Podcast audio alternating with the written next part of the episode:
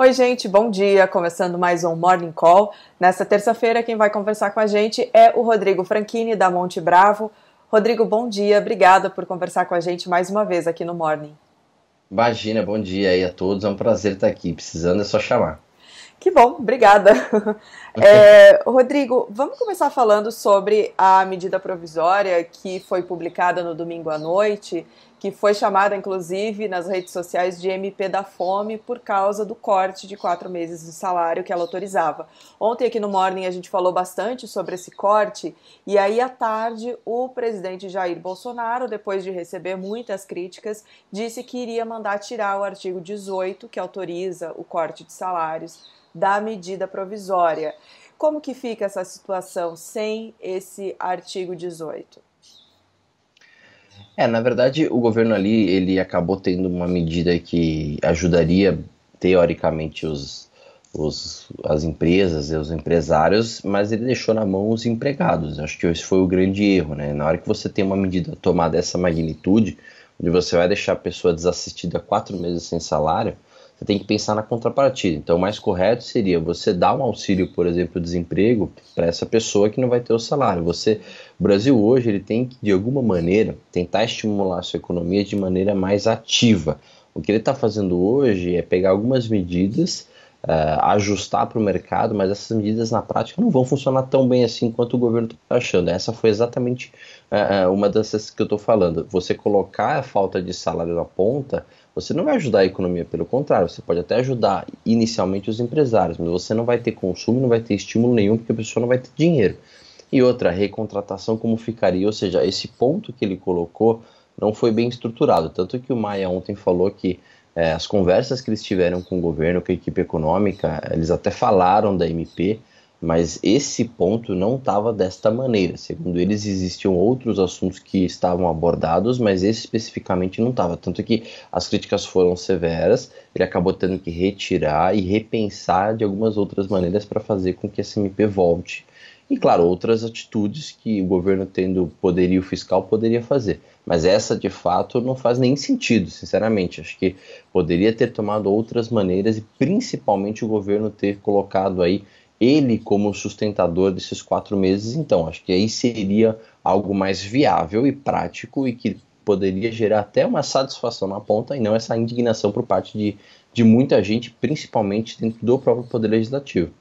Rodrigo, a gente está acompanhando, né? O Brasil entra, a gente está vendo o Brasil entrar numa crise econômica, a gente está acompanhando uma crise política, uma disputa ali entre o presidente e os governadores sobre quem faz mais. E aí a gente tem esses, essas decisões que são revogadas, a, a medida provisória que, que era para ser, mas não foi, essas mudanças de, de, de opinião, mudanças de decisão, isso tudo agrava essa situação econômica? É, sem dúvida agrava, porque hoje o mercado faz o seguinte, ele está vendo muito o mundo que está acontecendo, principalmente o mercado americano, então é natural que a gente se balize um pouco pelo mercado externo, o sensibilizador do mercado externo, ele acaba batendo forte em nós aqui, então é natural que a gente olhe lá fora, então é natural, por exemplo, que no começo dos dias a gente olhe dólar futuro, o Standard Poor's, o índice VIX, que é o índice do medo, e aí balize um pouco para o mercado local. Eu diria o seguinte: pós-coronavírus ou diminuição dos casos lá fora, o mundo tende a diminuir um pouco sua volatilidade. E a gente vai começar a entender o quão internamente essa falta de harmonia entre os poderes vai afetar a nossa economia. Hoje tem muito barulho nas nossas bolsas, nos nossos juros, na nossa moeda, não só de coronavírus, mas também político, cenário interno desse desarranjo entre os poderes. Você tem petróleo também. Então, quando a gente olha a queda excessiva da nossa bolsa, tem vários fatores ali que estão culminando com essa queda. Na hora que esses outros fatores diminuírem, a gente vai entender a real situação do Brasil internamente, essa falta de entendimento dentro das nossas políticas. Então, acho que aí mora um problema mais sério, porque se você já tem, começando o ano fiscal, esse problema interno, naturalmente você vai ter dificuldades para fazer suas aprovações e você tem um, alguns problemas aí em algumas reformas que você tem que aprovar. Quando o coronavírus diminuir sua aceitação, sua propagação, as coisas começarem a melhorar, você tem que ter um, um governo muito forte politicamente também, para que as reformas e o que ele quiser que seja necessário para a economia crescer, a gente fala até do efeito chicote, que poderia vir se você conseguir acelerar no segundo semestre, ele vai precisar de muito apoio político. Então, se você não consegue ter essa harmonia agora, lá na frente vai prejudicar bastante também. Então, eu diria o seguinte, que neste momento é algo que nos preocupa, a gente também está de olho, está acompanhando as notícias do dia a dia em relação ao Palácio, mas eu diria que sim, é algo bem preocupante que o Brasil precisa dessa harmonia para entrar nos eixos pós-corona. É, você colocar agora essa crise de imediato tentar resolver uma coisa, a crise que virá depois, que vai ser econômica, e todo mundo já está falando disso, ela vai ser muito mais séria, vai ser muito mais prolongada. Então essa vai ter que ser realmente algo muito bem alinhado ali entre o Congresso, a Câmara e, e o governo para que não haja problemas no futuro. Então acho que hoje é um problema assim e que a gente ainda não se deu conta do quão longe esse problema pode ser e quão prejudicial ainda o Brasil pode sentir por conta é, dessa briga aí entre uh, os, os, poderes, digamos assim, até também pelo MAE, pelo governo e, como você disse, os governadores também têm aí algumas farpas sendo trocadas com o governo atualmente. A gente viu nos últimos dias uma série de medidas de incentivo à economia, né? A gente teve medidas do Banco Central, a gente teve medidas do BNDES, Paulo Guedes também anunciou, desculpa, Paulo Guedes também anunciou um pacote. Tem aí, por exemplo, o Bolsa Família para o autônomo de 200 reais. Como que você está vendo essas, essas medidas? É o suficiente ou o governo pode fazer mais? É, na verdade, hoje a gente enxerga que o governo pode fazer mais. Aliás, ele pode e deve fazer mais. Quando você pega todas essas medidas, você vai ter um somatório total aí de um pacote ao em torno de 150 bi de reais. Parece muita coisa, mas não é. Então, você estimular um pouco mais a economia é, não vai ser o suficiente para evitar uma estagnação econômica e uma recessão, que é o que vai acabar acontecendo se você fechar esse lockdown aí por mais tempo, que é o que está acontecendo, por exemplo, aqui em São Paulo, agora no Rio de Janeiro, em outras capitais. O que o governo tem que fazer é estimular essa economia de maneira mais forte, ou seja, esquece o ajuste fiscal, isso já passou.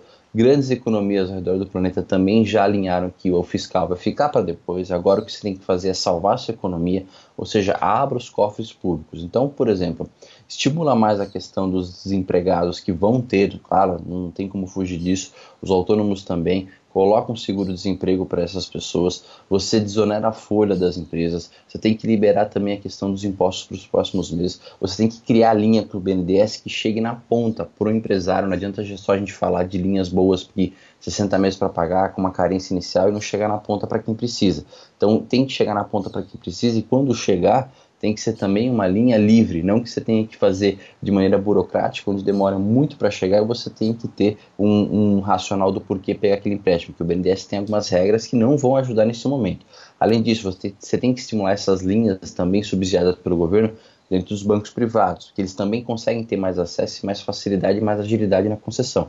Tudo isso vai depender dos cofres públicos. Então, quando a gente olha outras economias, principalmente a americana, você vê um estímulo gigante que está sendo tomado com, como, por exemplo, com 10% do PIB.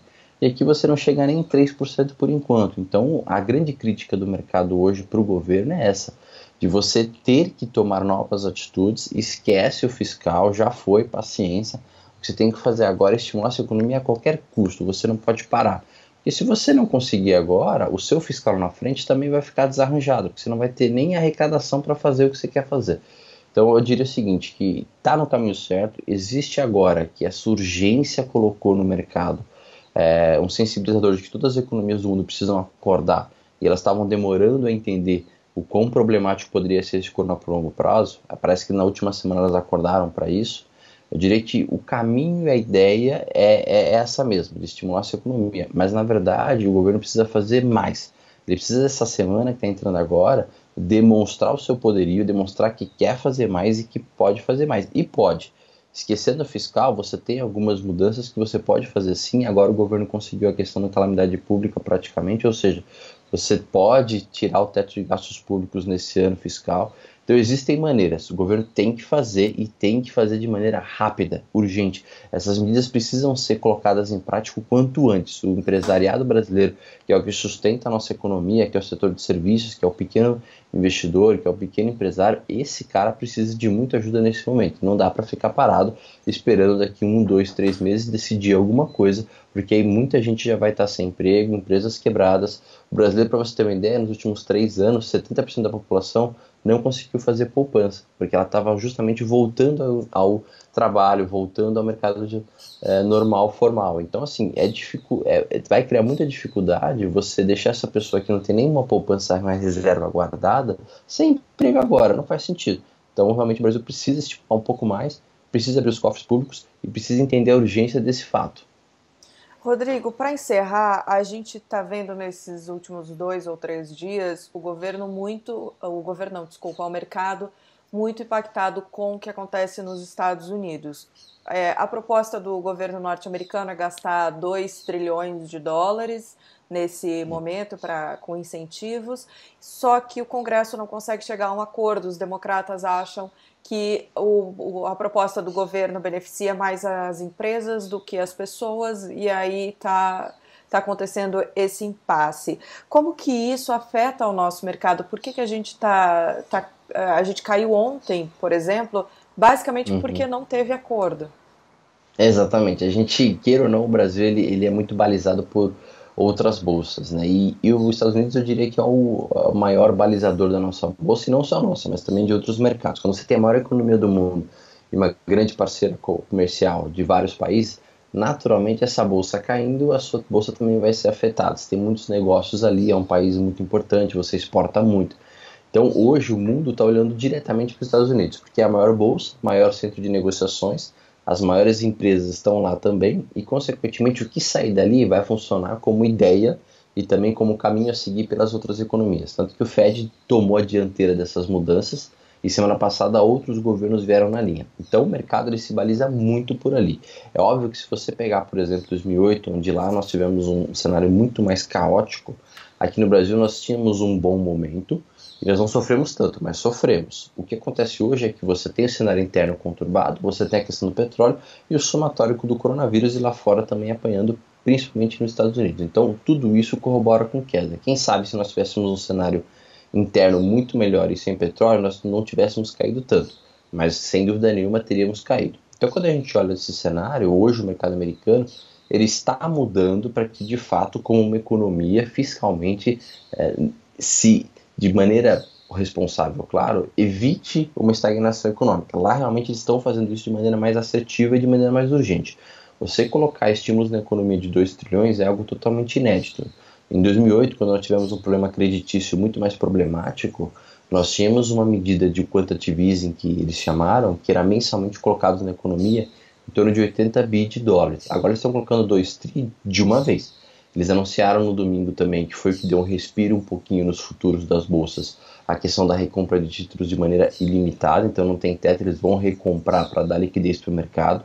Anunciaram linhas de crédito com outros bancos centrais ao redor do mundo para estimular também e jogar dólares nas economias locais também, ou seja, eles estão tentando de alguma maneira é, colocar na prática medidas inéditas. Acho que isso é um ponto importante. Né? Eles estão colocando medidas que nunca antes foram utilizadas, com limites nunca antes utilizados, porque realmente é uma crise que não se tinha precedente na história. Essa queda tão rápida de, do, de bolsa em apenas 25, 30 dias é algo realmente que a gente não esperava. Então, se é algo que não esperava, se coloca medidas também que ninguém nunca esperava acontecer. Então, o Congresso americano ontem não aprovou, tivemos duas tentativas, mas também era natural. Se você tem duas bases muito fortes que disputam ali a concorrência política, você tem ano de eleição, é natural que essa medida não fosse aprovada logo de cara. Então você vai ter alguns ajustes, mas o importante é que ela vai ser aprovada.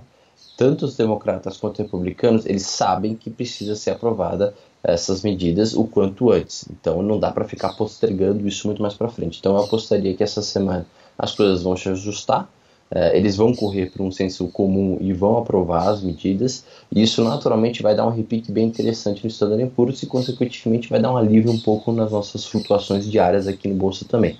É aguardar para ver, mas de fato ali parece que existem algumas mudanças mais estruturais, mais pesadas, que podem ser muito positivas e que realmente tem um caminho mais correto a seguir. O que nós deveríamos fazer, claro, em números muito menores, óbvio, pelo poderio fiscal, mas seguir essa linha de ajuda fiscal para a economia local. Tá certo. Rodrigo, muito obrigada pela conversa. Boa terça-feira para você. Imagina, obrigado a você pelo convite. Boa terça-feira a todos nós. Um mercado mais calmo hoje, tomara. Tomara. Pessoal, muito obrigada pela companhia. Não esqueçam de dar o like, de se inscrever no canal. A gente se encontra amanhã. Tem mais Morning Call. Até lá.